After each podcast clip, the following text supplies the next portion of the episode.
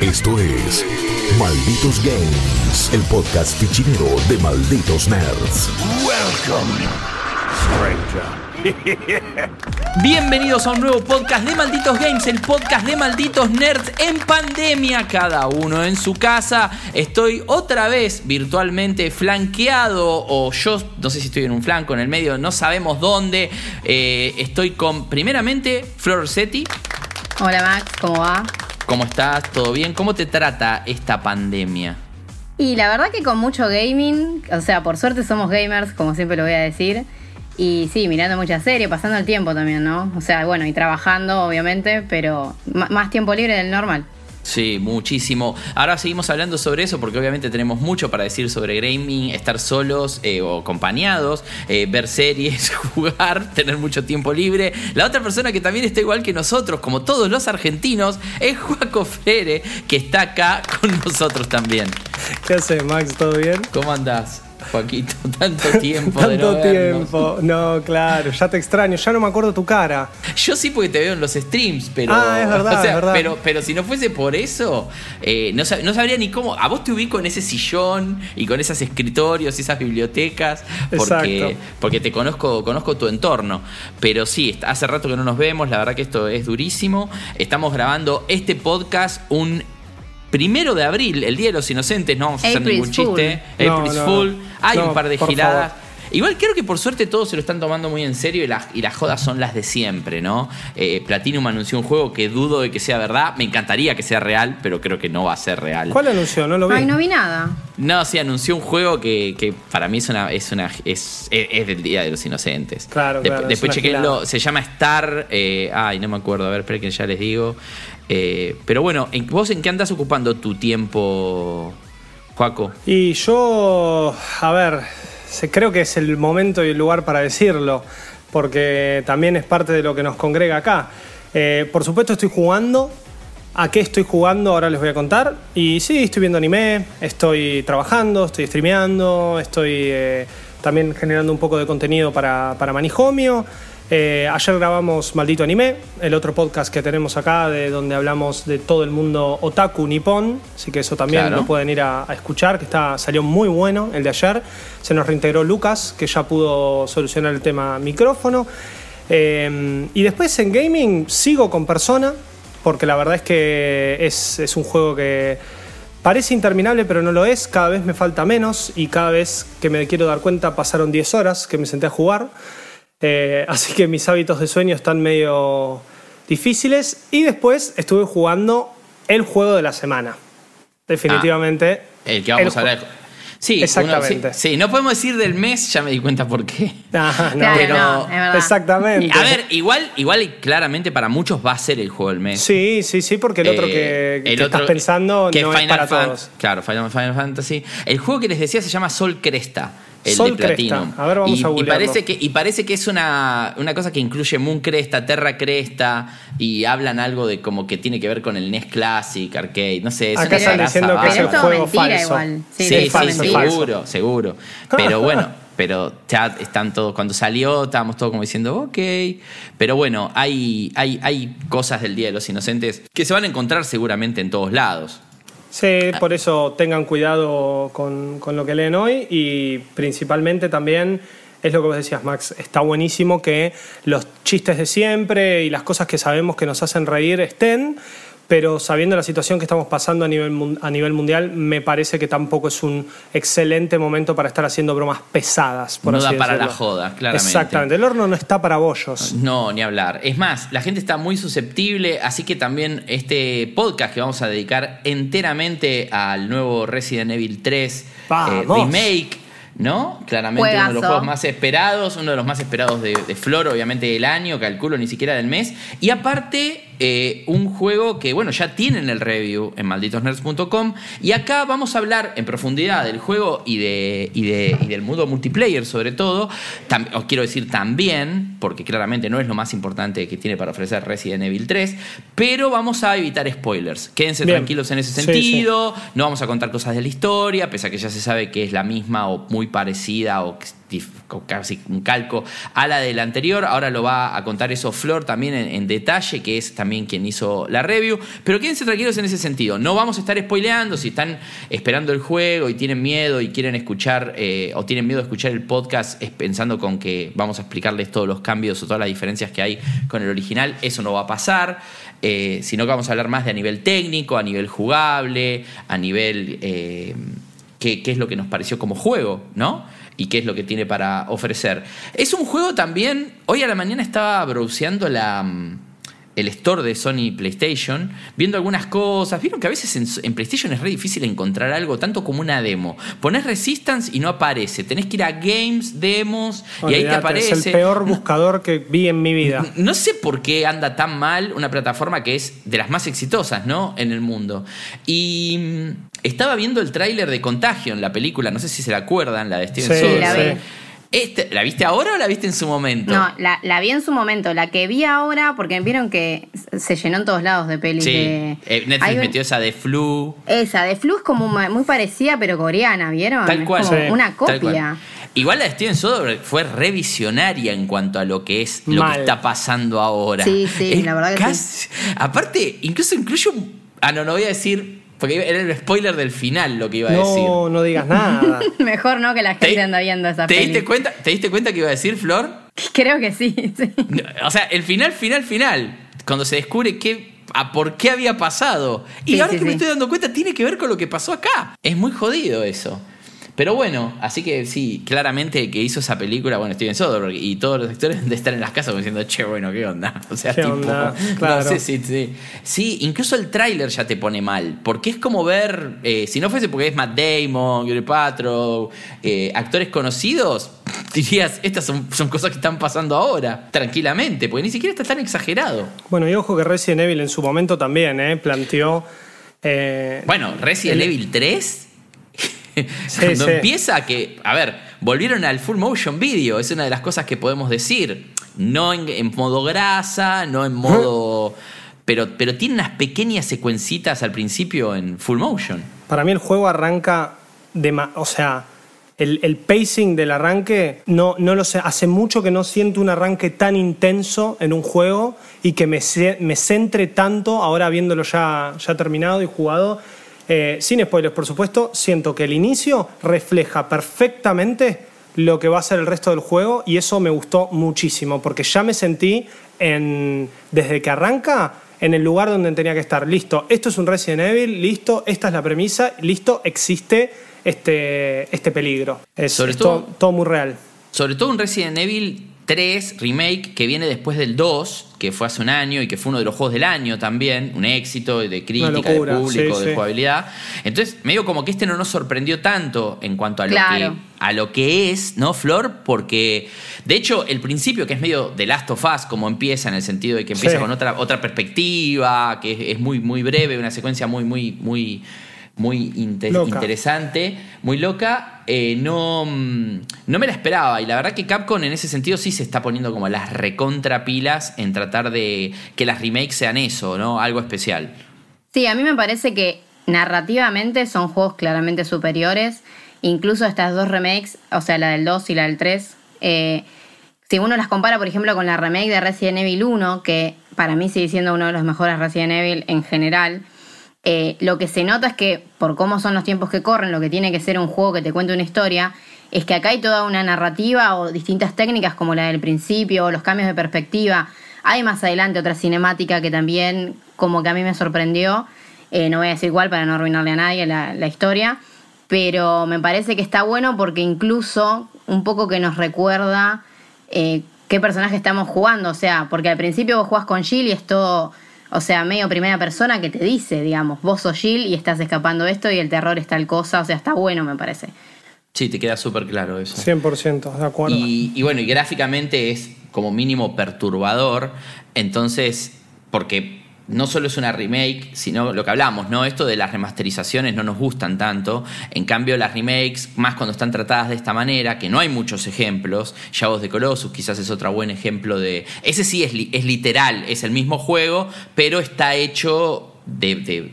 sí, lo mismo que hicieron con Crash y Spyro. Es literalmente el mismo juego con un engine nuevo encima. Pero está Claro. mejorada la, pero mejorada la jugabilidad, mejorada. No, me- no, no cambia. No cambia conceptualmente como es Resident 2 Claro. y 3. Pero eh, eh, eh, Shadow no se juega idéntico. O sea, tiene cosas pulidas. Los Crash, más o menos, es casi lo mismo. Casi lo mismo, sí. Spyro es lo mismo, mejor, mejor motor, mejores gráficos, mejor precisión para saltar y demás. Pero esos son pocos juegos. Y son todos de Sony, si te los pones a pensar. O Sí. amparados por Sony. Medieval lo mismo, no sé qué En onda gran la- parte. Medieval no es tan bueno, me parece, pero tampoco me No gustaba tanto el original a mí. Oh, a mí sí me re gustaba. Y la, y la no, a ver, no me volvió loco, no me, no me pegó en ese momento tanto. Hay gente que era el chico Play 2, vos por la edad seguramente también, Hmm. y, y al- pero cuando ya tenías capaz que, no sé, Nintendo 64, y habías jugado ciertos juegos de, de plataformas de Nintendo, era como que... Sí, no era lo mismo, es verdad. No, no es lo mismo, digamos. Es como los hack and slash, hay antes de God of War, después de God of War. No, no hay. eh, Ese tipo de juegos los, los van. Los parámetros los van marcando los. Los, los hits, digamos, ¿no? Y Medieval era uno más. Incluso Ratchet and Clank, a mí me encanta, y la, rema- y la remasterización de PlayStation 4 es una fucking maravilla directamente, pero nunca bien fueron logrado. esos juegos que rompen, logran romper esa barrera del reconocimiento masivo, y por masivo hablo como Crash, por ejemplo, ¿no? Claro, claro. O Sí, como sí. Sonic. O sea, no, Sí, no son- lo, no lo lograron. Son juegos que, que están buenos si te gusta el género, por ejemplo. O sea, a mí también me encanta Ratchet and Clank, pero porque, no sé, me gustan, sobre todo en la era de la Play 2, jugué un montón de plataformas. Sabiendo que Crash y Spyro eran horribles en ese momento, medio que conocí Ratchet and Clank o Sly Cooper y me enamoré, básicamente. Uh, pero nunca Cooper, fueron. qué bien. Sí, Sí, y, el, y, el, y el otro de esa trifecta sería Jack and Daxter. que Eso es- Claro. mismo, de, de Naughty Dog. claro, que el primero para mí era genial. Épico. O sea, a mí el, siempre el que más me gustó era el 3, pero era también era más chico y sentía que Jack era algo para más grandes y que Ratchet and Clank era quizá más para mí. Claro. Ratchet and Clank es. eh, no sé qué ibas a decir vos, Flor, no te quiero cortar. No, no, lo que decía que justamente no son juegos capaz vende consolas, qué sé yo, por el remaster de Crash que salió en primero en Play 4 hubo gente que compró la consola, o sea, es como que creo que esa es la diferencia entre Claro, justamente te lo marca. Sí. Claro, Sí. e- esa es la diferencia. Crash fue una sorpresa hasta para Sony, la remasterización. No lo podían creer. La cantidad de copias que vendió el remaster de Crash es inexplicable aún para Sony. No entienden en qué fibra pegaron, porque no fue solo nostalgia. También lo compró gente que no tenía ni la más fucking idea de quién era Crash, pero que se lo vendieron. Claro. Y, y era quizás el 3 en 1 más el precio accesible, porque no era un juego de 60 dólares. Entonces quizás toda esa, esa, esa, esa combinación de factores hizo que eh, el juego se transforme en un fenómeno y que propulse incluso el del Nitro Racing, que no estaba en los planes tampoco, y, y también lo hicieron muy bien. Eh, no, no me gusta tanto cuando lo jugás en múltiples pantallas porque en una sola consola porque los frames se van a la miércoles y gráficamente cae, pero cuando lo jugás solo o online se ve divino. Y los que le gusta, no sé por qué motivo, más ese que Mario Kart, genial. La verdad que lo lograron. Sí, sí, a mí va, a- no, yo no soy fan ni de Mario Kart ni de ese, jugué los dos. Eh, es, son remakes que obviamente te pegan un poco en la nostalgia, pero a, mi favorita es la de Spyro, porque no puedes No creer, o sea, todavía. los, Sí. los toques que le dieron, que quedó Es- un juego más fluido, más lindo, más es hermoso. Es Pixar. Es increíble. Lo- gráficamente sí, sí. es muy tierno. Es, lograron algo increíble también con Spyro. Pero bueno, de Spyro, que es divino, con esas ovejitas que si bien las prendés fuego, son divinas también y nunca muere nadie. Vamos a hablar de un juego, o vamos a empezar a hablar de Resident Evil. Te voy a pedir, Flor, que nos cuentes un poco el contexto y la historia con la que vos te, te encontrás con este juego, que sos la persona también que lo revisó para Malditos Nerds.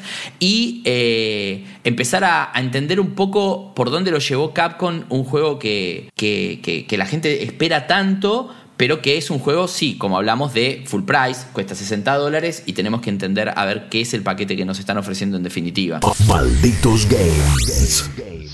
Claro, bueno, eh, me imagino que a esta altura ya la mayoría saben, pero Resident Evil 3, eh, este remake, es hasta incluso la situación en la que sale hoy en día, es creo que la misma que salió en 1999. ¿Por qué? Porque para Capcom, a ver, Resident Evil 1 fue un juego al que le fue bien, pero en la Play 2, en la Play 1, al Resident Evil que le fue bien, posta y que Capcom siguió con Resident Evil, es el 2. O sea, Resident Evil Sí. 2 fue un éxito en su momento, la gente le encantó y entonces Capcom, cuando vio eso, medio que, o sea, ellos desarrollaron el 2 Y medio que el 3 ya lo tenían en mente, pero no lo, no lo habían seguido desarrollando hasta que vieron el éxito del, del 2 y dijeron, bueno, vamos a sacar otro. A Resident Evil 3 Nemesis, el de 1999, le fue súper bien. Vendió como por decir de 4 millones de copias, que en la época de la Play 1 era, Era una locura. Era una locura. sí. Eh, fue un juego criticado por la corta duración, por varias cosas, sobre todo comparados con el 1 y con el 2, que es corto, pero le agregaron un par de cuestiones, que es el modo mercenarios. Un, bueno, también es un juego más de acción, le agregaron extras que hicieron que la gente un poco también gane esta onda de que los juegos de Resident Evil son juegos para rejugar una y otra vez, para tener una nueva arma, un nuevo trajecito, toda esa onda que un poco que los fans la hacen. Eh, y Resident Evil 3 Remake es un poco eso, porque Capcom dice que lo estaba desarrollando en paralelo, pero si al remake del 2 le hubiese ido pésimo, no salía ni a ganchos Resident Evil 3. O sea, No, no, no. Re- sin claro, dudas. Resident Evil 3 sale porque el año pasado Resident Evil 2 fue GOTY, ganó premios, terminó casi que, eh, o sea, cuando el año pasado, ahora en marzo, que, que lanzaron como el informe de ventas que siempre lanzan las compañías, Capcom contó que Resident Evil 7 ya está ahí tocando a Resident Evil 6, que era uno de los más vendidos a pesar de haber sido medio pésimo. Eh, y Resident Evil 2 también vendió 5 y pico millones de copias, que para un año un juego, sobre todo que son juegos que, más allá de que son AAA, son bastante de nicho. Eh, la verdad que entonces pasa eso, a la gente le, le encantó el 2 y el 3 viene un poco para cubrir eso de, de la demanda y también porque se ve que Capcom está probando otras cosas, o sea, que otras cosas. El paquete Claro. de Resident Evil 3 trae una campaña como la del original, es una campaña que ya les voy diciendo que es más corta que la de Resident Evil 2, pero es más corta porque Resident Evil 2 vos tenías dos campañas, o sea, jugabas con Leon y jugabas con Claire. Acá jugás con Jill y con Carlos, pero es la misma campaña, no es que está separada. Exacto. Y claro, a este paquete para cobrarte los 60 dólares le agregaron un modo multijugador, que es también un poco la excusa de que no tiene un modo mercenarios, que el modo mercenarios es un modo que es... Se puede jugar eh, online, pero siempre fue medio un modo offline, de hordas de zombies con los personajes de Resident Evil. Ese modo acá lo sacaron y pusieron un multijugador a lo Dead by Daylight que se llama Resident Evil Resistance, que es casi un juego aparte. De hecho, en, en PC no, está dentro del mismo launcher. Pero en consola es otro icono, o sea que es directamente otro juego. Y, y bueno, la idea es esta también. Me parece que en la época, o sea, en 1999, con Resident Evil 3, Capcom probó el modo mercenarios, le funcionó y lo empezó a meter en el 4, en el 5, en el 6. Lanzaron un juego que se llama Mercenarios. Sí. Y ahora lo que están haciendo con este remake es eh, esto de probar otra cosa. O sea, es el primer modo multijugador de Resident Evil que es de terror. Un poco como Dead by Daylight. Obviamente que no es terror puro porque en multijugadores creo que es imposible tener terror puro, pero no es un shooter, ¿no? Exactamente.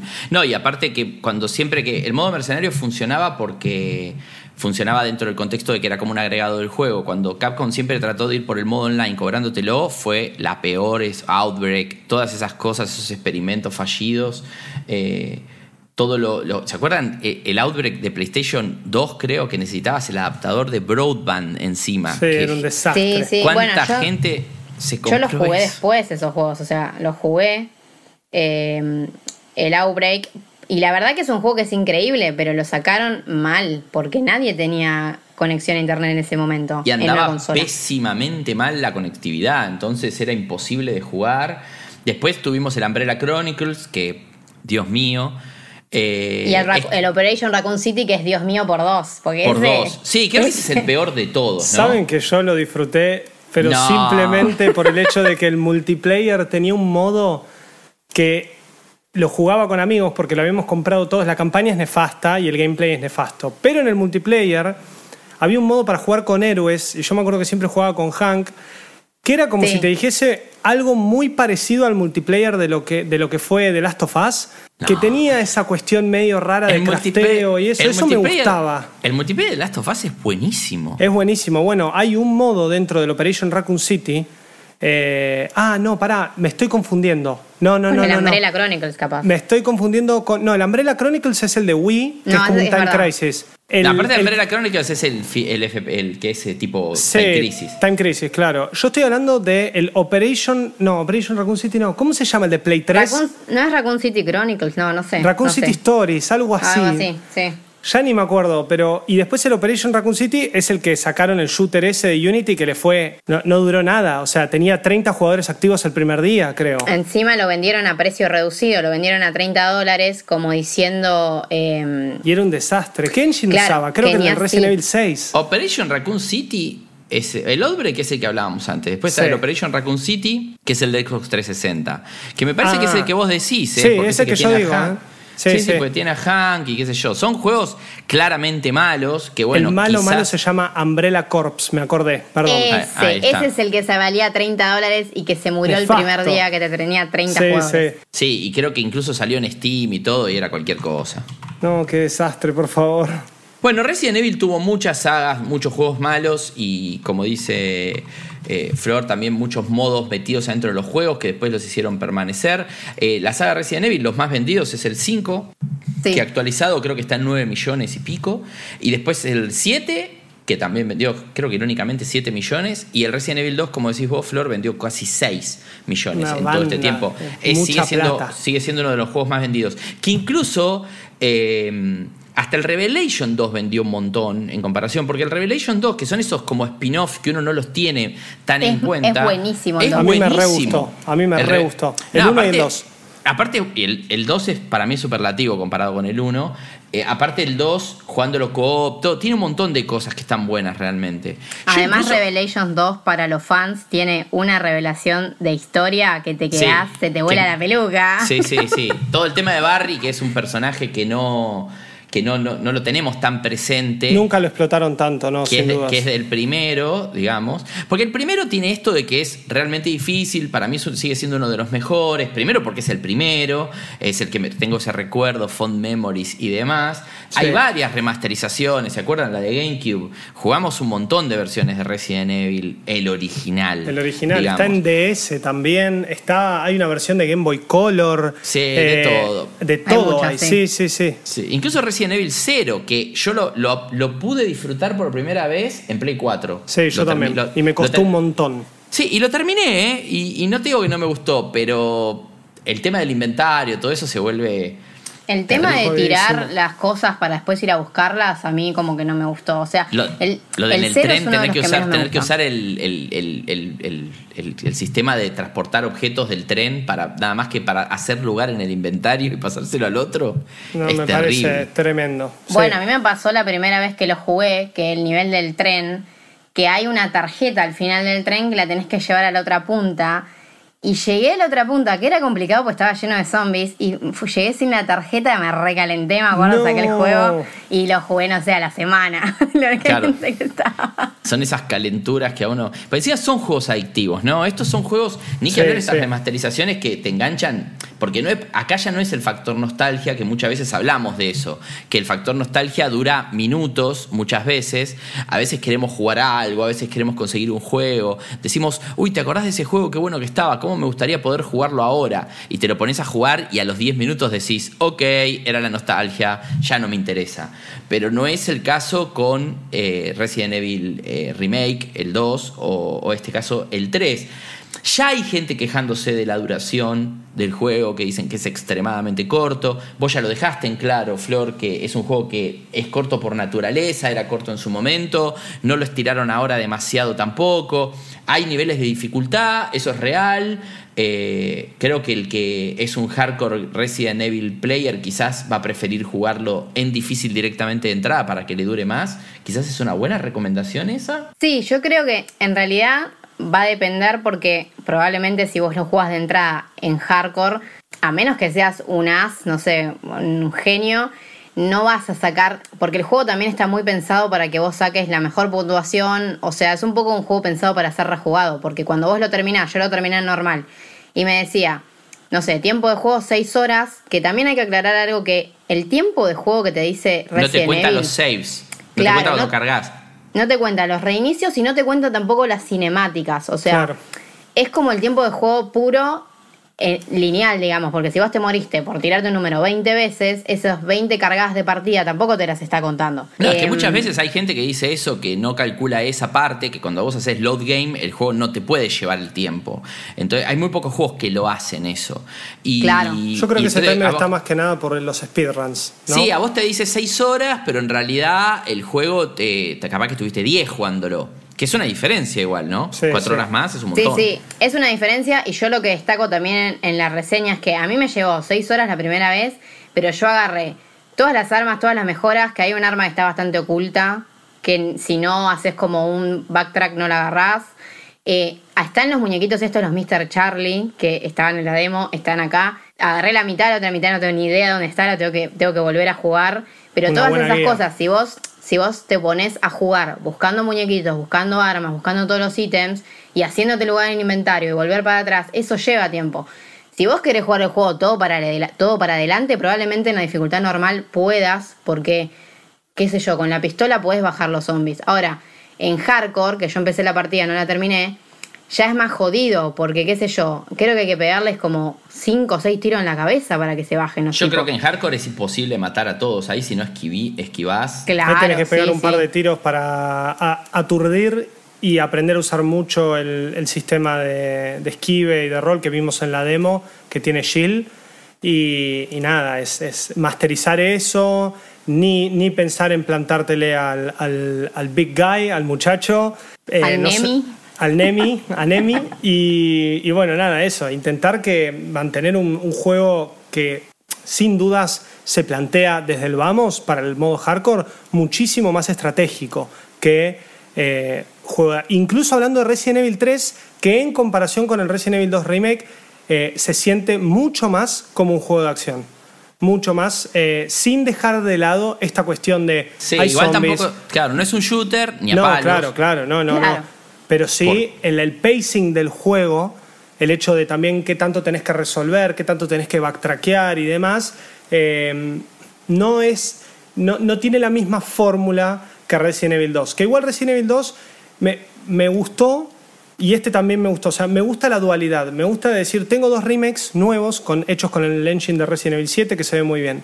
Si tengo ganas de jugar algo puzzle, algo intenso, digamos, eh, que quizá me puede llegar a dar un poco más de miedo, me hace pensar un poco más, voy por Resident Evil 2. Si quiero algo que eso me lo combine con un poco más de, acción, quizá dejando de lado tanto esto de a ver qué llave tengo, a ver qué esto, a ver con qué lo combino, me, me gusta, me gusta bastante más. Yo creo que son en dos, tres años, cuando tengamos el paquete Resident Evil 2, 3 remakes juntos, va a estar bueno sentir eso después de jugar uno después del otro. Sí, no, y además a mí me parece que el, el enfoque de la acción también viene dado porque, por ejemplo, ahora te meten, hay unas partes que hay siete zombies a la vez, por ejemplo, y entonces eso hace que el juego sea más estratégico porque, por ejemplo, ahora le sacaron el tema de desmembrar zombies, entonces si vos le pegás un tiro a la pierna, no es que le explota la pierna y se cae al piso. Sí, le hace daño. Capaz si le, si le disparás con la escopeta o le disparás con un arma más potente, sí se rompen los zombies, pero no con la pistola inicial. Entonces vos tenés que manejar el esquive de Jill, eh, saber bien dónde posicionarte para pegar capaz dos tiros en la cabeza, tres, y que se caiga uno y ponerte atrás de otro. Cuando tenés que manejar un montón de zombies, es como que tenés que pensar bien qué hacer. No es, en ese sentido no es un shooter porque no es que pegás tiros.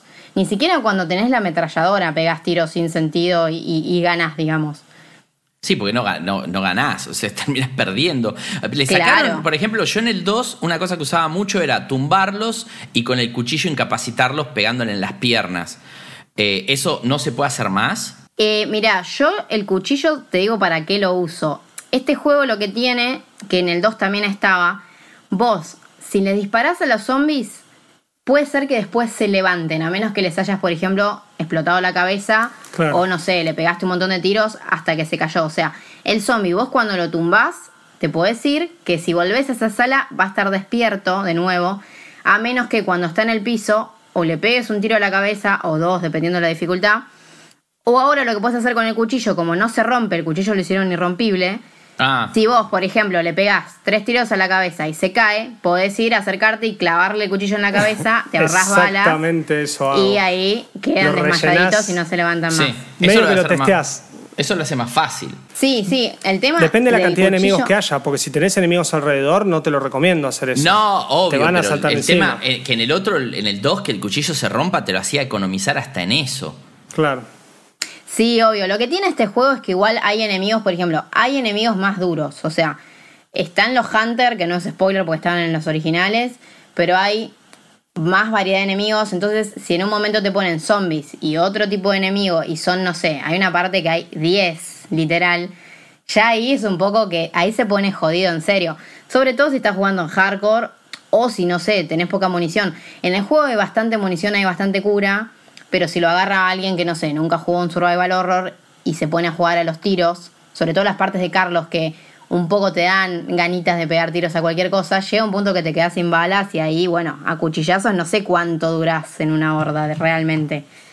No, no, no, yo no decía bajarlos a cuchillazos, ¿eh? decía más que nada el tema de pegarles con el cuchillo y aniquilarlos cuando ya están abajo, digamos.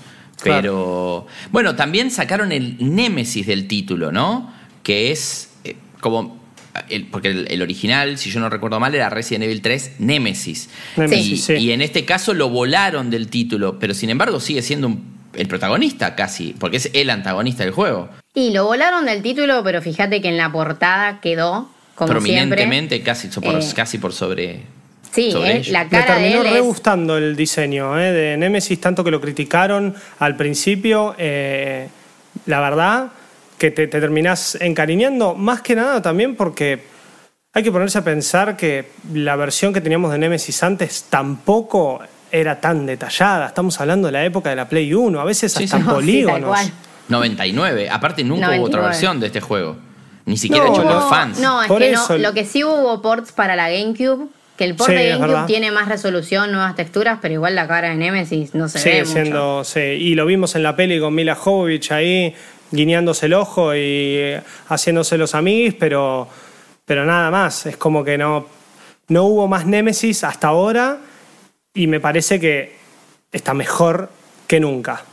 A nivel arsenal, variedad de armas, ¿qué, qué les parece que es el juego? ¿Qué, qué, qué tan. comparado con el 2, sobre todo, remake, ¿no? Que es el que A nivel todos- arsenal, lo que tiene es un poco lo que pasaba en el original. Vos en el original empezabas con una máquina de, de- que se queda- quedaba en el inventario. No me acuerdo si eran todas las dificultades, pero bueno, te, te quedaba una máquina en el inventario que era de combinar munición, eh, pólvora, esas cosas.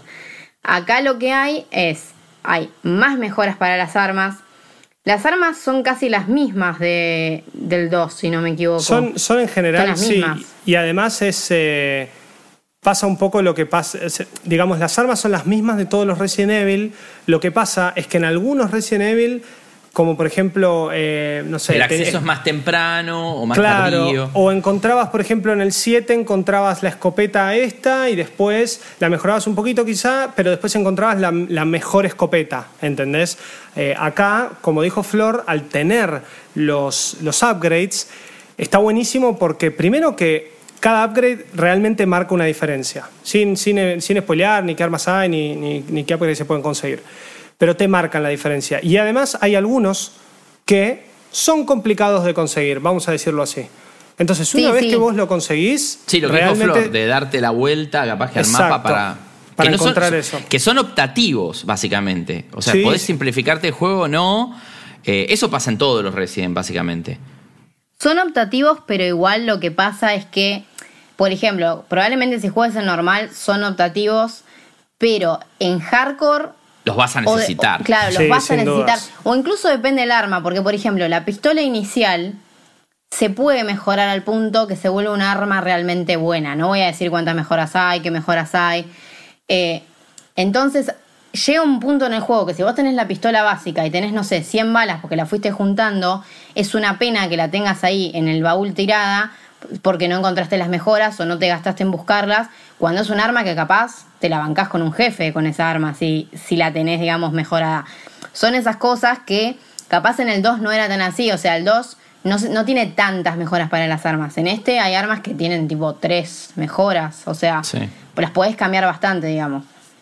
Claro, el tema que hay, que entender, para los que sobre todo, hay poca gente que calculo que está escuchando esto que no conoce Resident Evil, pero esto no es Doom y si bien se ve re salvaje y dan ganas de, de bajar a todos a los tiros, es un survival horror, no es un juego de acción. Lo que pasa es que está llevado a un estilo gráfico que puede llevar un poquito a la confusión a la gente que no conoce la saga desde sus principios, de decir, che, ¿por qué me limitan tanto? Me gustaría dispararles más a estos enemigos. Quizás por eso eh, un modo un modo Sí, mercenarios eh, estaría bueno, digamos, en este contexto, como el Fort Survivor que está en el 2. Sí, el, el de Hank. eh, El lo de- que pasa. En la remasterización, digo. Sí, sí, sí, sí. Que es, que es parte de ese contenido adicional gratuito que sacaron Que después. jugás Y- con el tofu también, es medio bizarro. Ah, Sí, es verdad, está el modo sí. tofu. Súper bizarro. Pero eso es casi para el super fan. Eh, Mucha gente juega Resident Evil, lo termina, termina la campaña de los dos lados. Incluso una tercera vez, quizás para ver todo, los detalles. Y quizás no le dan ni bola a toda la otra parte, ¿no? A la parte de, de- de- sobre todo el cuarto sobreviviente. Porque después las misiones esas que tienen las tres campanitas chiquititas Sí, de Que te DLC cuenta- Sí, que extras. los DLC del 2. Que te cuentan, claro, que son gratuitos aparte, que te cuentan todo lo, lo que, lo que pasó con ciertos personajes que te encontrás en la campaña, están buenos. No creo, no lo anunciaron, no creo que eso suceda en el 3, que haya que haya DLC no anunciado, no, no, no, no, no hay muchas cosas en la campaña que den para eso tampoco, me Y parece. además tampoco tiene un Season Pass, porque lo que pasaba, por ejemplo, Resident Evil 7, que es el anterior al remake del 2, y el 2, los dos recibieron eh, contenido gratuito. Resident Evil 7 tiene varios DLCs, pero me parece que cuando vos lo obtenías, lo comprabas, te, te venía como un Season Pass que acá no está, así que no en, sé el si va a 7, traer. en, el, en el 7 sí, en el 2 no. En el 7 el Season Pass estaba... Yo me lo compré en su momento, a mí me gustó mucho Resident Evil 7. Sí, a y mí el me DL. Es muy y el- bueno, sí. Y el, y el DLC que eran esos VHS que, que no fueron muy satisfactorios, pero hay un par que sí, el del cumpleaños. Hay un par que, que estaban que estaban buenos, no sé si lo jugaron. Sí, Eh, el de que re- tenías que acomodar todo antes de que vuelva. Sí, era, muy el desesperante, el- muy el juego- desesperante. Era el juego del miedo, básicamente. Sí, real, realmente. Pero, A mí pero- el que me encanta es ese End of Zoe, que, que es Sí. un, básicamente un Sí. beaten up, es buenísimo.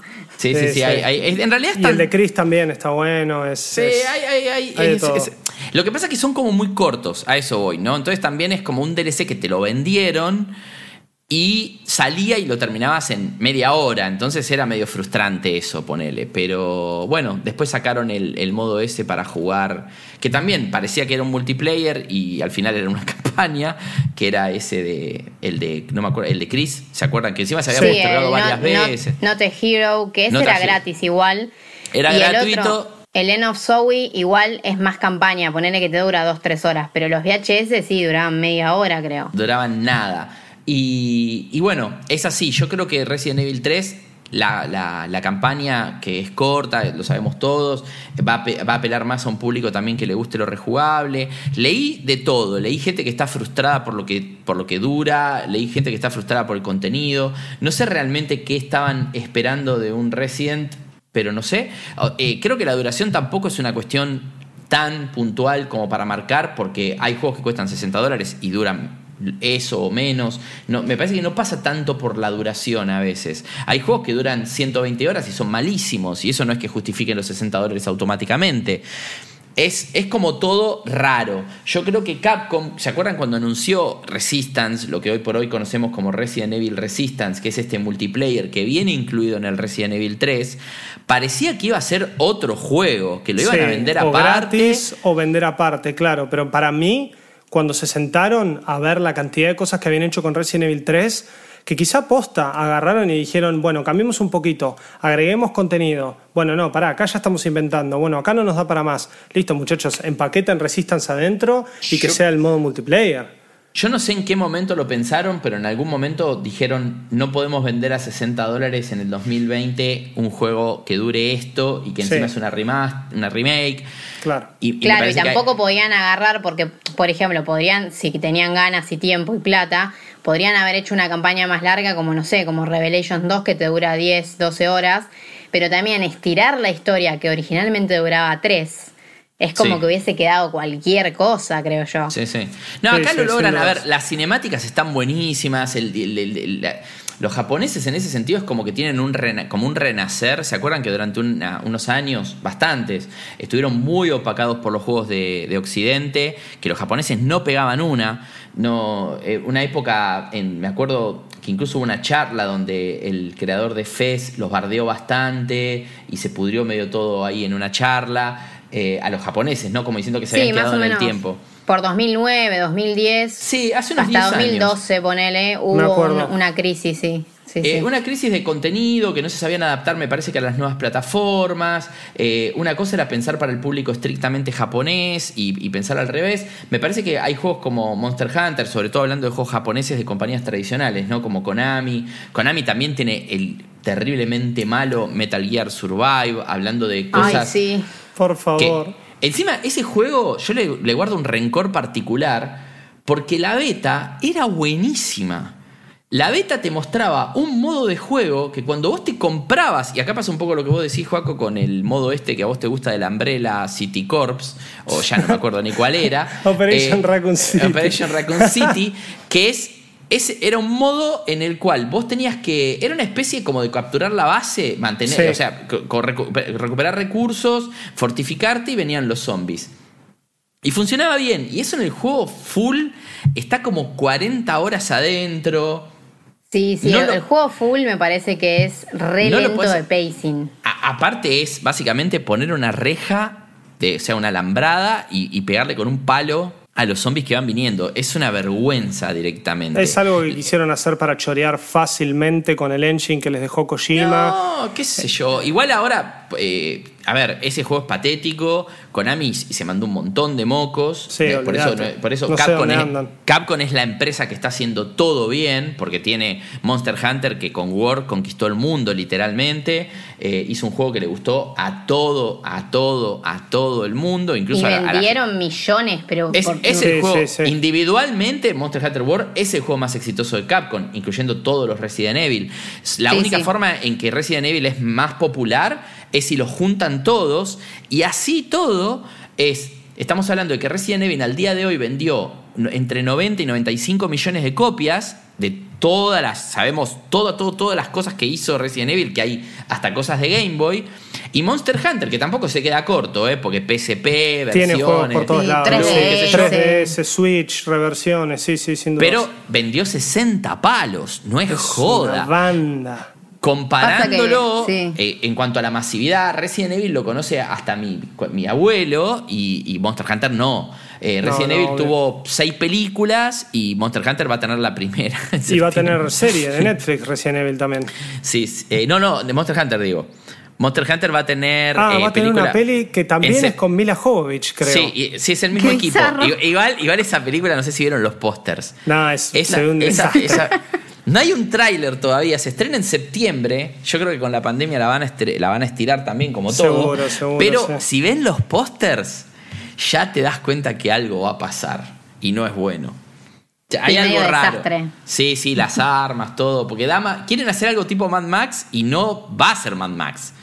Porque Mad Max, eh, la última, es una obra de arte, una locura, una de las mejores películas de la década anterior, sin duda. Y esta no creo que sea, eso ni a palos.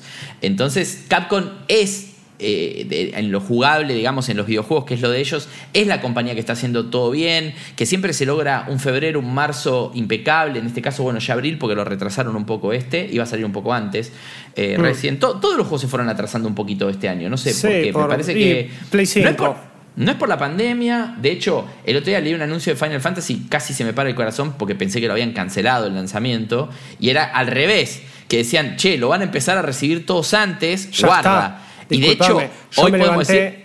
Sí, hay 40 personas streameándolo. Yo me levanté hoy a la mañana con, lleno de fotos en Twitter, por ende cerré mi Twitter, porque Australia, Nueva Zelanda y algunos países de Europa, incluido España, que sabemos que es el foco de la creación de contenido en español en el mundo. Y de la pandemia. Y de la pandemia también, recibieron las copias y ya hay mucha gente, mucha gente que lo tiene. Está Square Enix pidiendo por favor que no spoileen y a mí me parece una muy mala jugada. No porque esté celoso, porque yo todavía no lo esté jugando, ¿eh? un poquito estoy, pero bueno, no le digan a nadie. Eh, sino porque más que nada es por un tema de que es muy raro que una compañía, y esto incluso a Capcom le pasó con el Resident Evil 2 Remake y no, no actuó de la misma manera, también eh, echándole un poco con lo que venimos hablando. Vos sos una compañía que largó los juegos antes por todo este tema de la pandemia, perfecto. Eh, podés centrarte compañías amigas como por ejemplo Capcom que sí tuvo un par de, de bajas en, en, lo que es las ventas físicas y en las pre-orders de Resident Evil 3 que sale este, este viernes 3 de abril. Sin embargo, ellos optaron por decidir, decir, che, ¿quieren jugar Resident Evil? Cómprenlo digital si no lo pueden conseguir. Perfecto, pero mantenemos todo. Square Enix, al revés, optó por mandar las copias antes por las dudas y ni siquiera es que en retailers o qué sé yo, es retenerlas. A mí, a mí me parece que eso está bien, lo que, eh, mandarlas antes para que lleguen. Lo que pasa es incontrolable. El, el problema es que las repartan en serio, a eso voy. Si las reparten en serio y la compañía, antes de que les lleguen las copias, ya salieron a atajarse en varios posteos de redes sociales diciendo, por favor, no spoileen si lo recibís antes. Pero eso es como decirle a un nene, no toques esto, ¿eh? No, No, toques igual, esto. igual, igual vos estás accediendo a términos y condiciones. Eh, a lo que voy es que si alguien lo, lo transmite por Twitch, le pueden cerrar el canal y qué sé yo. Sí, el eso, tema es lo que- va, eso va a pasar seguro. El, Pero el tema es que van a ser, eso, el tema es que van a ser pibitos que les importa nada si le cierran Exacto. el canal, porque abren otro. Entonces, Claro. eh, o, es así. o una screenshots cosa- que duran una hora en Twitter o ni siquiera tweets directamente que no tienen con hashtags, spoilers. que no tienen nada Sí, con A spoilers. ver, igual también otra medida que para mí deberían hacer y que la van a anunciar en cualquier momento es que van a liberar el digital antes. Para mí sería ideal, pero estuve pensándolo porque obviamente Es muy obsesionado de él. jodido, pero es muy jodido para el retail. Porque El sería es la que última. El retail ya está cagado, perdón mi francés, pero con e- toda esta situación y más Estados Unidos hoy, siendo el país número uno en casos y quizá uno de los mercados más grandes, la, Pero la vos mejor... imaginate esto: si vos te compraste el físico, ¿no? Sí. Y, y decís, eh, y hoy te enterás que Square libera el digital, ¿qué haces? Ca- cancelar, bueno, Sí, mi alma. Eh, mi alma bueno, de coleccionista... está- no, pero, pero estás matando el retail. Sí, sí, sí, es que es verdad, O porque sea, yo me quedaría con el físico porque quiero No, la cajita lo- quiero lo- todo, y además yo- lo compro digital. Yo lo cancelo. Bueno, ahí está. No, pero y aparte, y aparte, Joaco, nadie va a gastar, nadie en Estados Unidos piensa en gastar 120 dólares en el mismo juego. Olvídate, eso no pasa. Estamos hablando de un mercado que tradea juegos. Sí, sí, no, Eh, eso, por eso digo, iba a decir que todos en el mundo piensan igual que vos. Acá estamos hablando de que es un juego que vende millones de copias y no es un juego de, de culto que la gente va a decir, no, pues me lo compro porque le- la caja. O sea, eso va a pasar para el que se compró la Collectors. Porque de hecho, el fanático tampoco quiere ni siquiera la cajita común, quiere la Collectors. Y esa sí no la vas a cancelar. Pero el te y aparte de última, lo comprarás y le dirás, después lo vendo, o, o lo compras en una si sos inteligente, lo compras en una cuenta nueva y después vendés la cuenta con el juego. Ponele. No es legal, sorry. No estoy diciendo que hagan cosas ilegales, pero podría ser una solución. No, no, sí, sí, es una Eh, engaña pichanga que sabemos que sucede. Eso que sí. No, y en este país, sobre todo, con lo que cuestan los juegos, los bajos Y que más son en los sueldos, PlayStation, que no, lamentablemente. claro. PlayStation, sí, sí, es que sí, es No un hecho. Es raro que un juego sea. Es raro que un juego sea más barato en PlayStation. Con Resident Evil 3 pasa que Steam tiene un precio carísimo, no sabemos por Sí, qué. Pero en general hay mucha venta de cuentas. Sí. Pero bueno, eh, estamos al final hablando más de Final Fantasy. Ah. Pero, eh, a ver, es que es un juego que también apasiona. La semana que viene seguro vamos a tener un podcast al respecto de Final Fantasy y demás. Son también podcasts donde son difíciles, porque cuando decidimos hablar de Resident Evil sin spoilers, yo- nosotros podríamos hablar un montón. Flor podría contarles de cómo está hecho Nemesis, qué tal, la cara, los defectos, todo. Pero eh, ahí ya entramos en un terreno que mucha gente puede pensar que son spoilers. Malditos Games. Ahora vamos a hablar de, de, de- del, del Resistance. Resistance. de Resistance, que ahí sí podemos hablar tranquilamente. La beta abierta por fin ya funciona para todos y finalmente todos pudimos probarla. Como se prueban las un betas, ratito, sí. cuando- como- donde se pueden probar las cosas japonesas online, que es donde los japoneses no hacen las cosas bien, porque sobre todo al principio y sobre todo Capcom, Monster Hunter World anda bien, pero eh, Resistance es un juego que anda muy mal.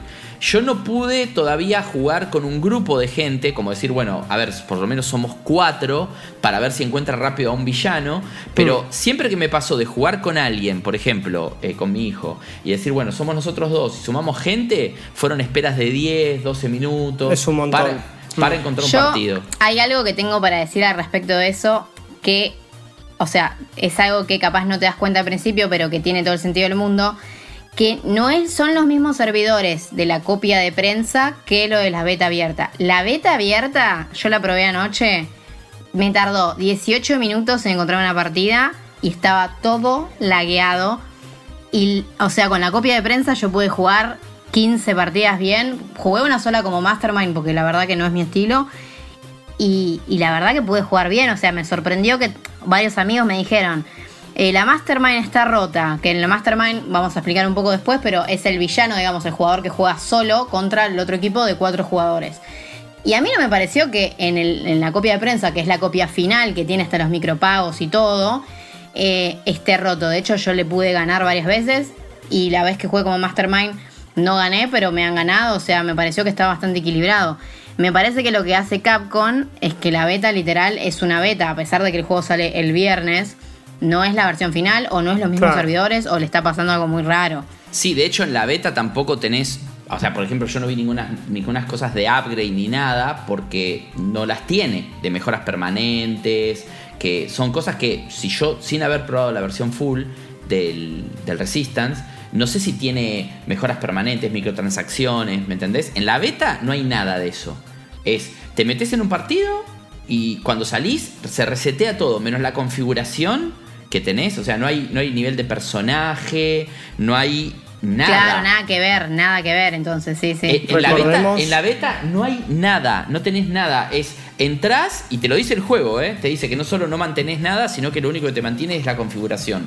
Entonces, el que probó la beta probó una parte del juego online porque claramente nos falta información. Yo, por ejemplo, jugué sobre todo la beta. Como dice Flor, no es eh, lo mismo en cuanto a lo que es eh, servidores y tampoco es lo mismo en cuanto a jugadores. Porque una beta de prensa vas a jugar con gente de prensa. Pero en la beta jugás con gente que juega mucho mejor. Entonces te das cuenta de, eh, por ejemplo, que no es tan así como que el Mastermind le gana a todos de una.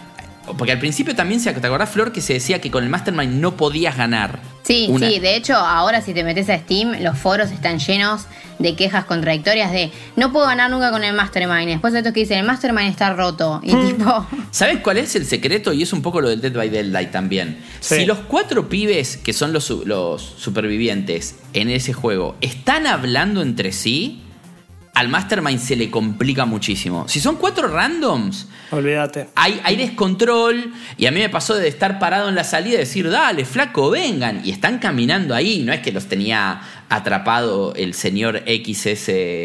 Mr. X. eh, Sí, Mr. X. y, y los estaba eh, pernando y yo decía, dale, vengan, y el chabón los tenía agarrado de la cabeza. Pero bueno, contamos un poquito de qué se trata el, el modo multiplayer en general. Es un modo donde uno es el mastermind y básicamente es como una especie de malo que está en un cuarto de control, donde la mayoría de las cosas las ve a través de videocámaras que están en el mapa. Un mapa bastante lineal y cerrado. No sé si estás de acuerdo conmigo, Flor. Espacios muy chiquitos, casi sí, sí, es, un mini laberinto, sí, son tipo oficinas o zonas muy cerradas. eh, y eso hace está- también que sea jodido. A mí Está eso me dio un poco de dolor de cabeza, debo decirlo. La única Eh, partida que pude jugar.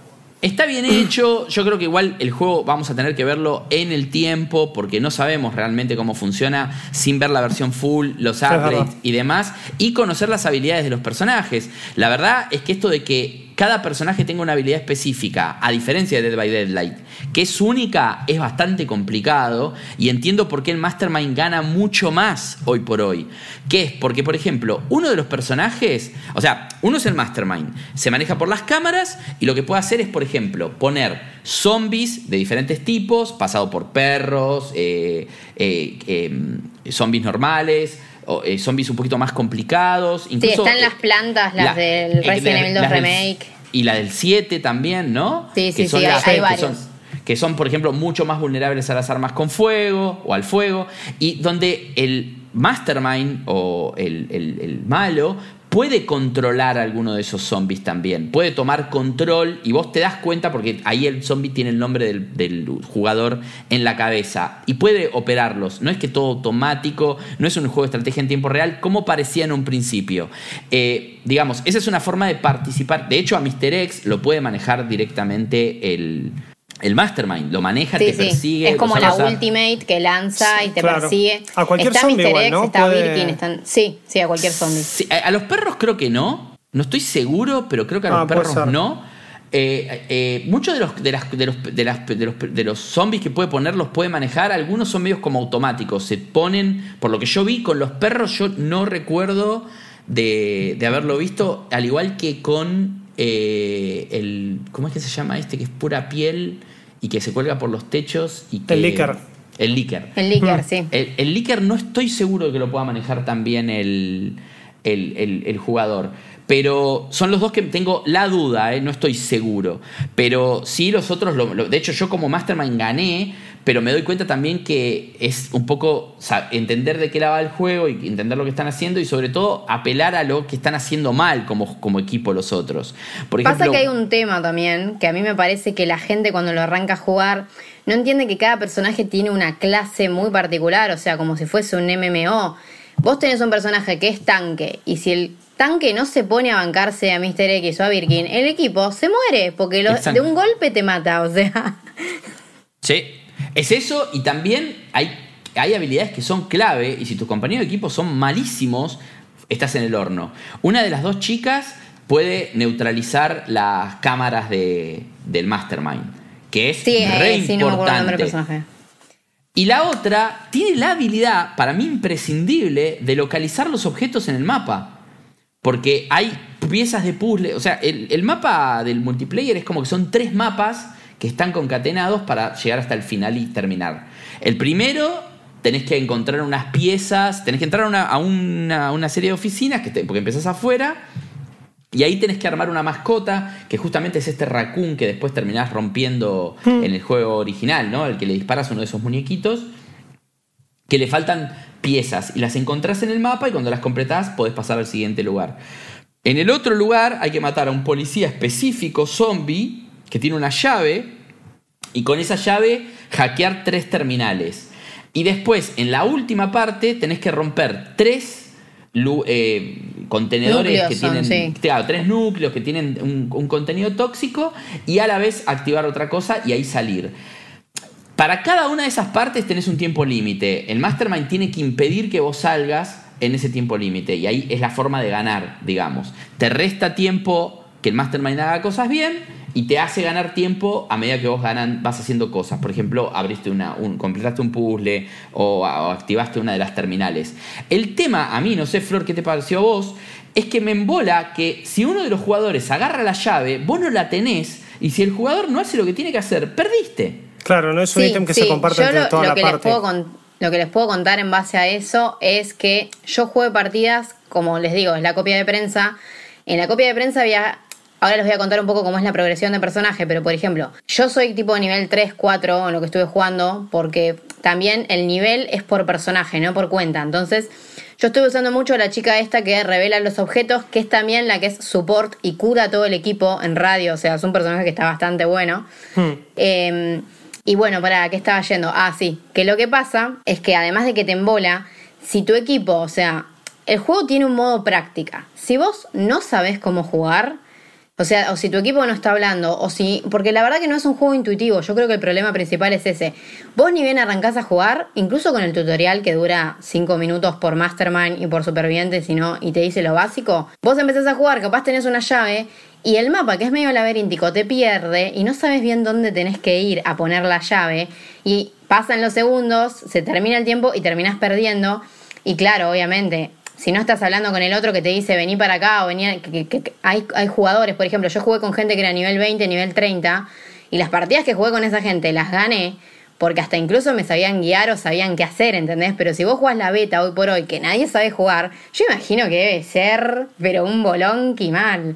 Sí, porque también yo no sé cómo funciona la progresión y no sé qué ventajas te da esa progresión, pero lo que me di cuenta también de jugar con randoms es que hasta que no saben lo que hay que hacer en cada mapa, cómo funciona cada, eh, de los, cada, cada una de las cosas que puede hacer el, el mastermind, porque es desde los zombies, pero también puede poner una ametralladora y molerte a tiros. Entonces. Desde si- una cámara de seguridad encima. Claro. Mientras ve Eh, todo lo que pasa. Sí, sí. Claro, entonces si están todos en el mismo lugar, es como una especie de carnival para el, el- el- el Mastermind, donde los baja a todos.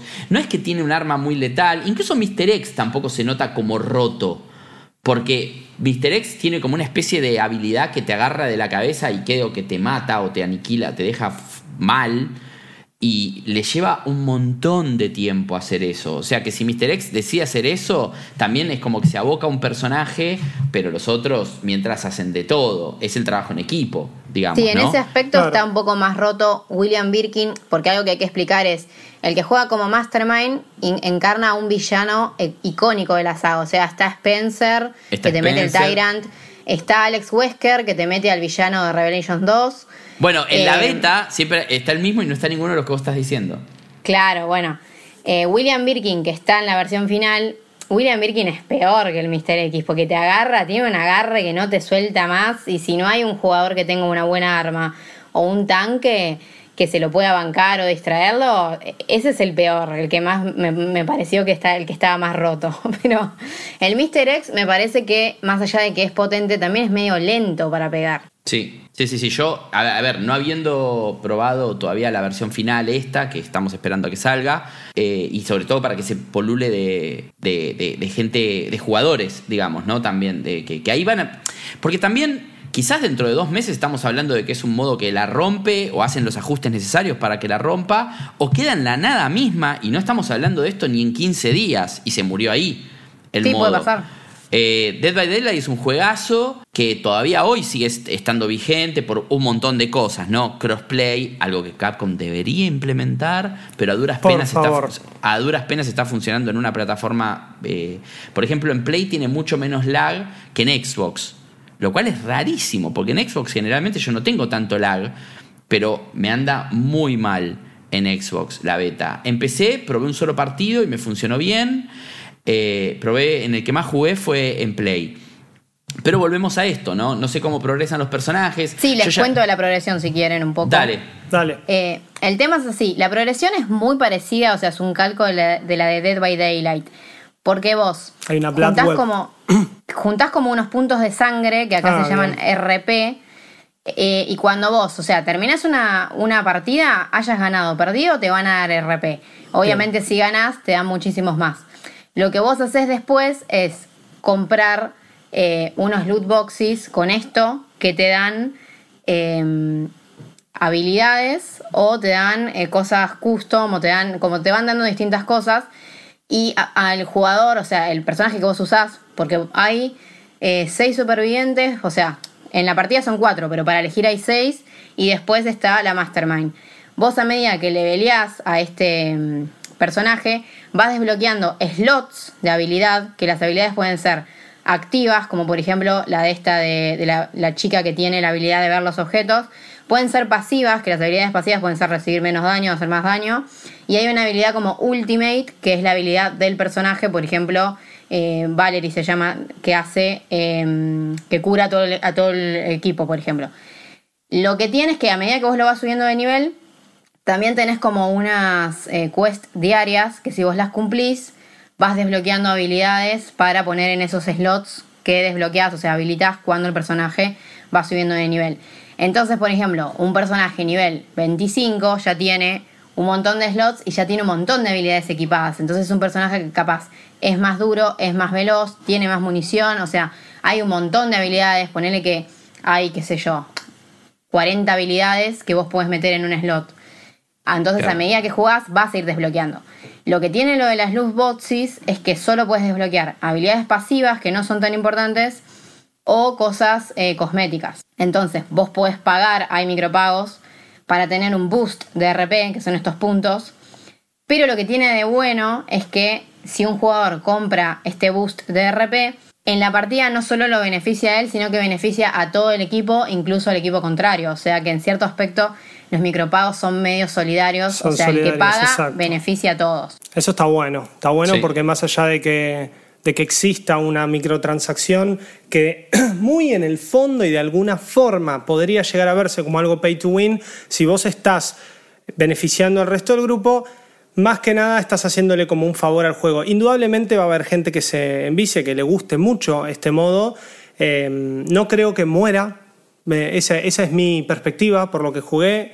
Me parece que si Capcom le da la manutención correcta, y no sé cómo, qué opinarás vos, Flor, que sos la que más lo jugaste, me parece que acá Capcom tiene sobre la mesa un producto intenso y un producto con muchísimo potencial que si lo cuidan bien, la gente va a gastar. Y si la gente gasta y beneficia a todos, como vos acabas de decir, es un punto sumamente a favor. Más que nada en esta última era que estamos viviendo, en donde se llegó a abusar de las microtransacciones, no entremos en detalles ni ejemplos, por favor, pero saben muy bien de lo que estoy hablando. Y aparte de eso, tenemos estas, eh, digamos, estas miradas que quizá, más allá de lo cosmético, también es bastante revolucionario. Creo que es la primera vez que escucho que un micropago en un juego así beneficia a todos.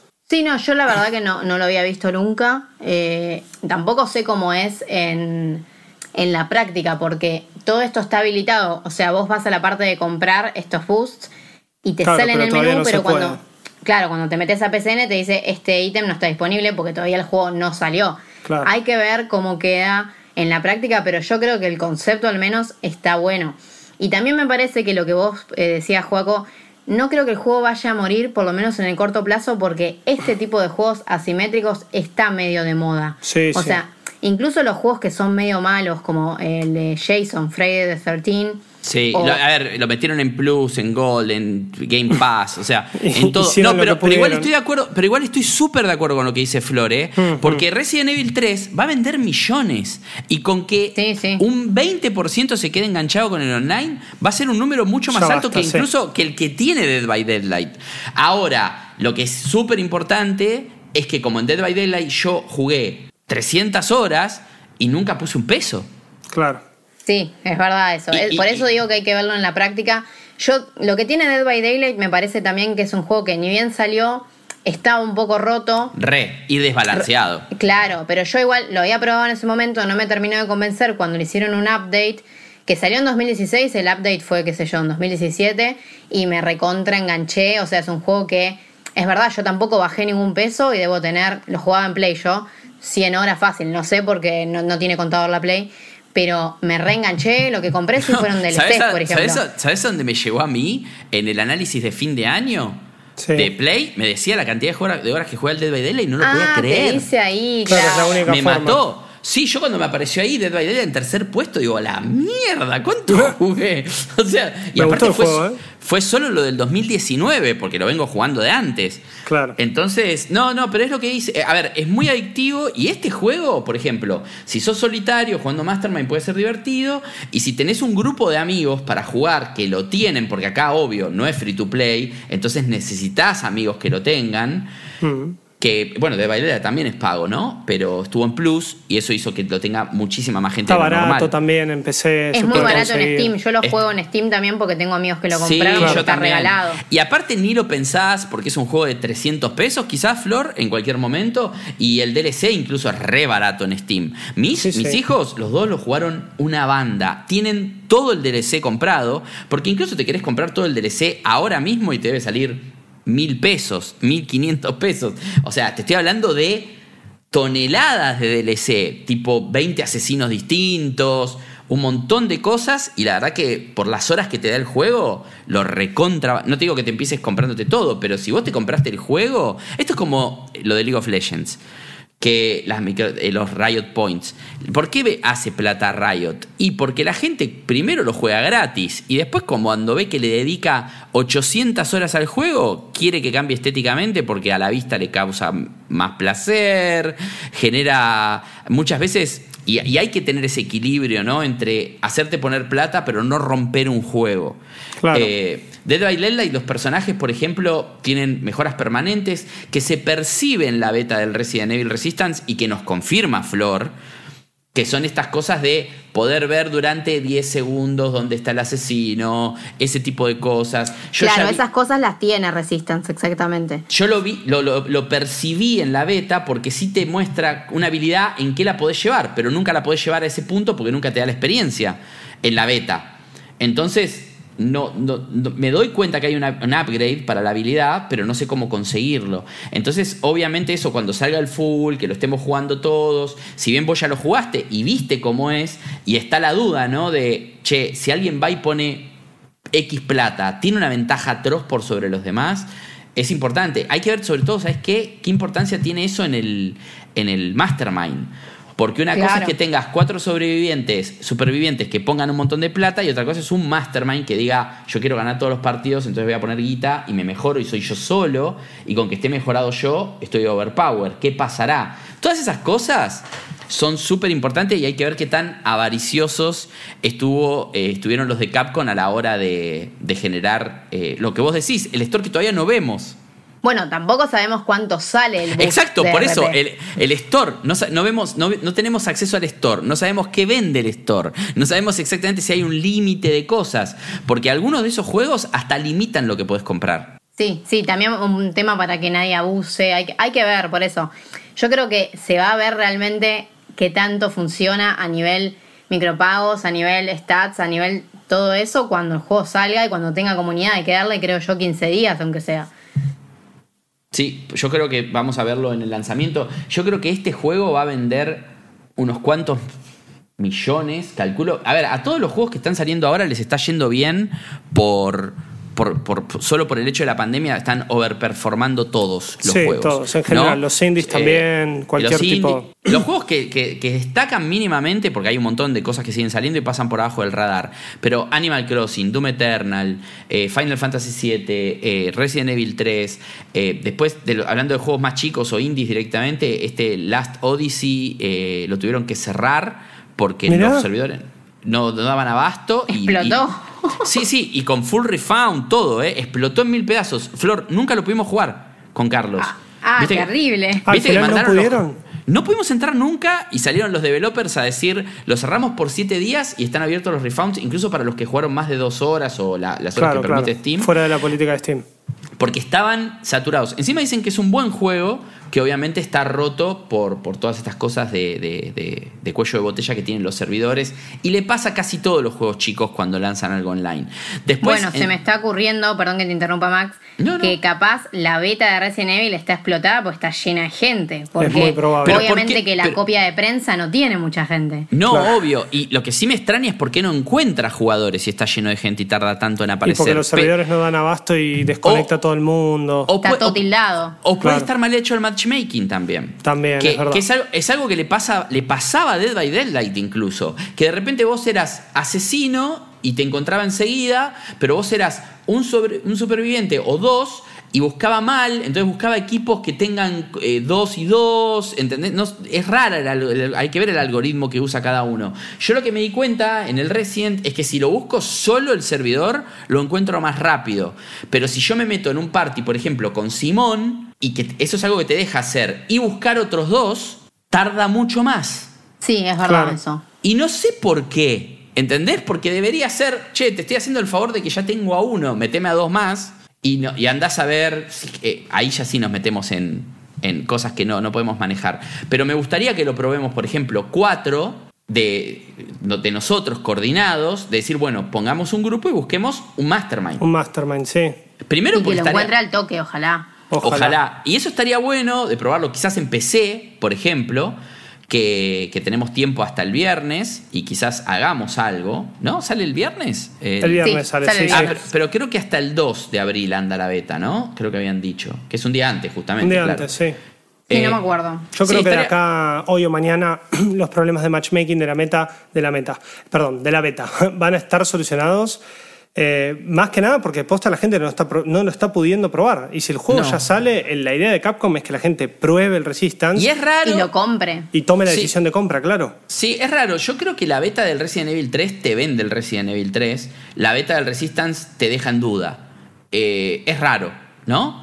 Sí, es como que. sin dudas. no- o sea, hay dos demos separadas, parecen dos juegos distintos. Hay gente, viste, no hay que subestimar la estupidez humana porque todos hemos cometido boludeces. Nosotros porque estamos muy en el tema y nos creemos cancheros, pero a mí me metes en un taller mecánico y a mí me podés estafar como querés. Claro. O sea, y me, y me podés engañar como querés también, porque no, no, sé, no sé la diferencia entre una bujía y, y ninguna otra parte importante del auto. O sea, realmente, o sea, soy, ¿Una qué?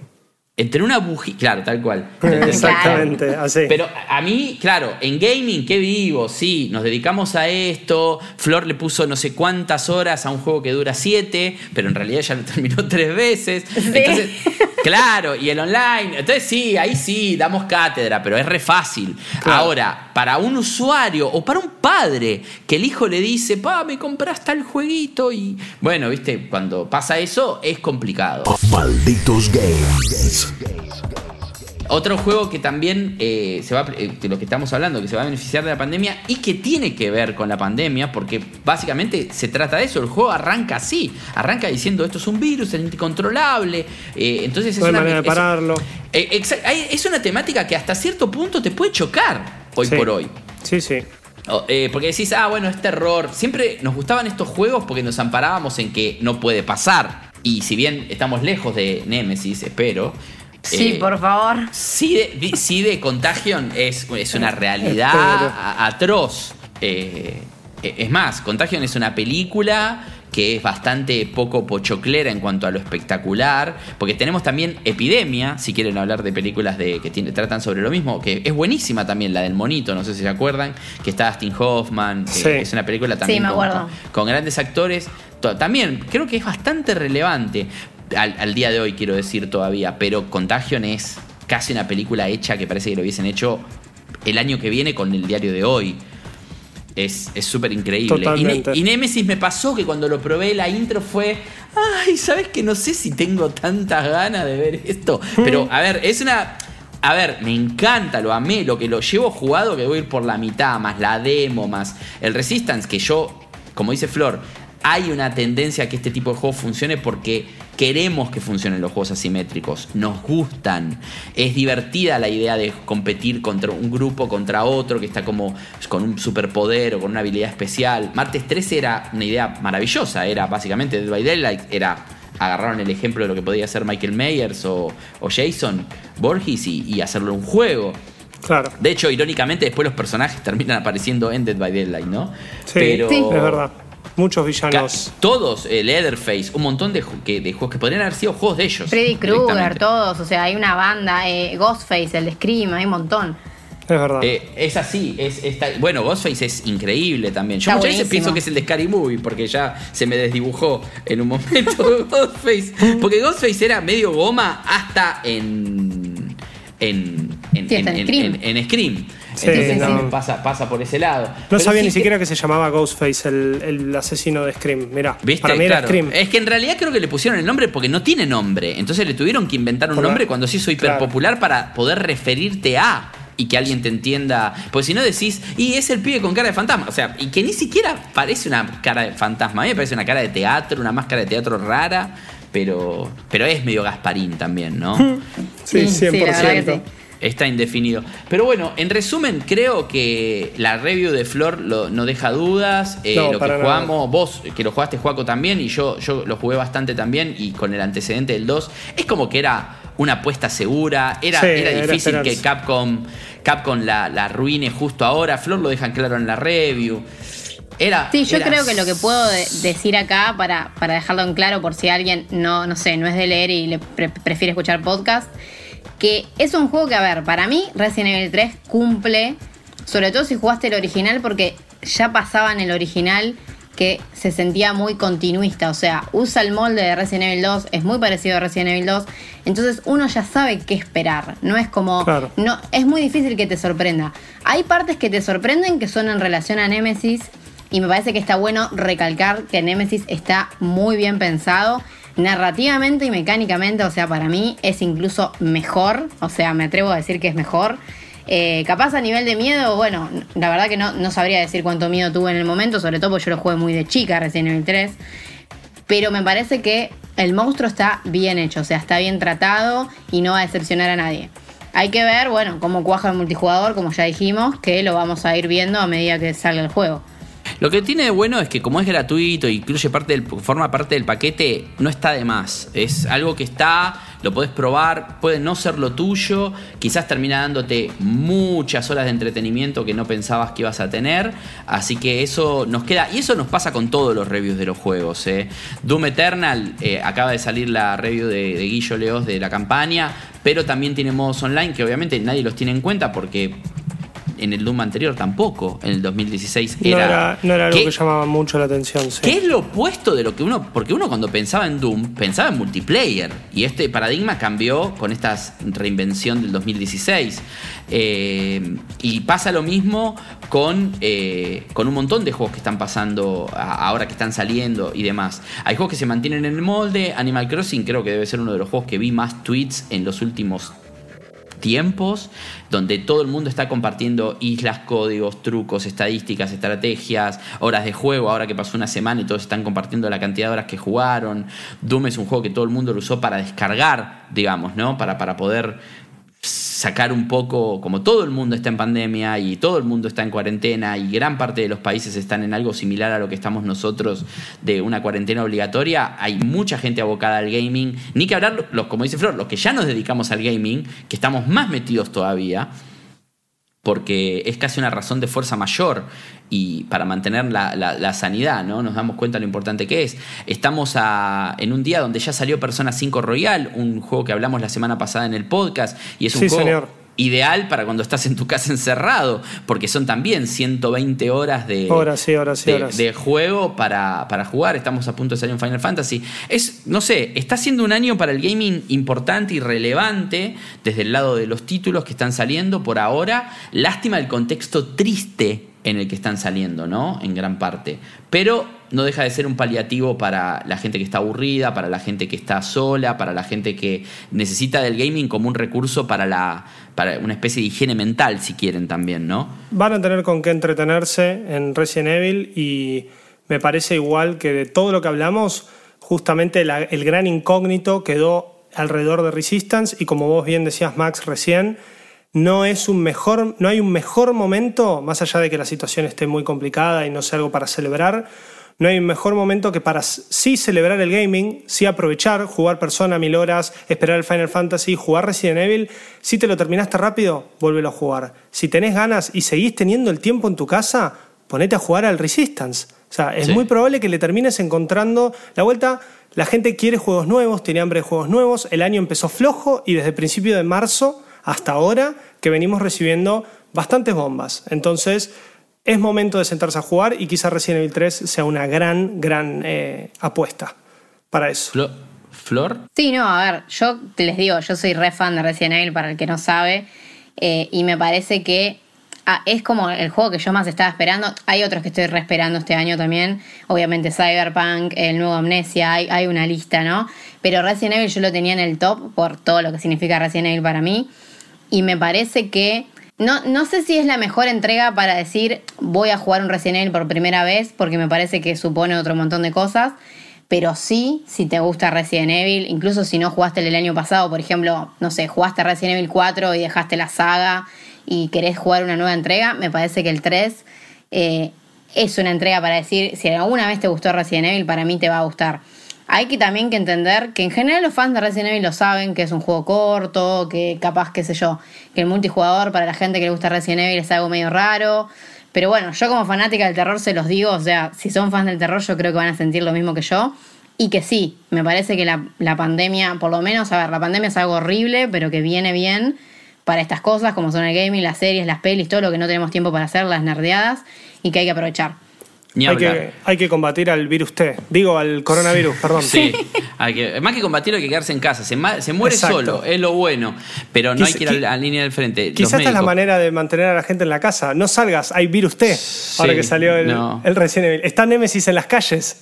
Ojalá que pronto estemos hablando de, de todo esto como un mal recuerdo y de, Sí, y y que, y de que el mundo se pueda preparar para una cosa así de otra manera, siempre subestimando los sistemas sanitarios, de salud en general, y no solo los médicos, ¿eh? porque hay que pensar también en los enfermeros, en los operadores, en todos los que limpian los hospitales, todo el personal de limpieza y de higiene, la gente que está armando ahora acá en Argentina, incluso los hospitales a contrarreloj, armando hospitales nuevos porque no se abrían hospitales y ahí estamos viendo videos de épocas del pasado donde se ninguneaba todo eso.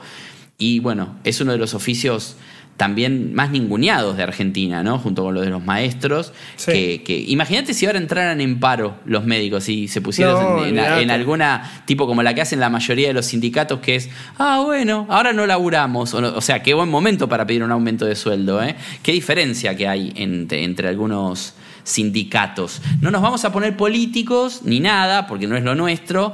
Pero es para tener en cuenta también, porque encima están poniendo en riesgo, están poniendo en riesgo sus vidas. No es que están- 100%, 100% y por eso también me parece muy bien todas estas eh, ovaciones que se les están haciendo a, a los médicos. Lo que sí me parece tiene que ver con esto que decís y tiene que ver con lo que veníamos hablando. Me parece que es verdad, el mundo va a aprender.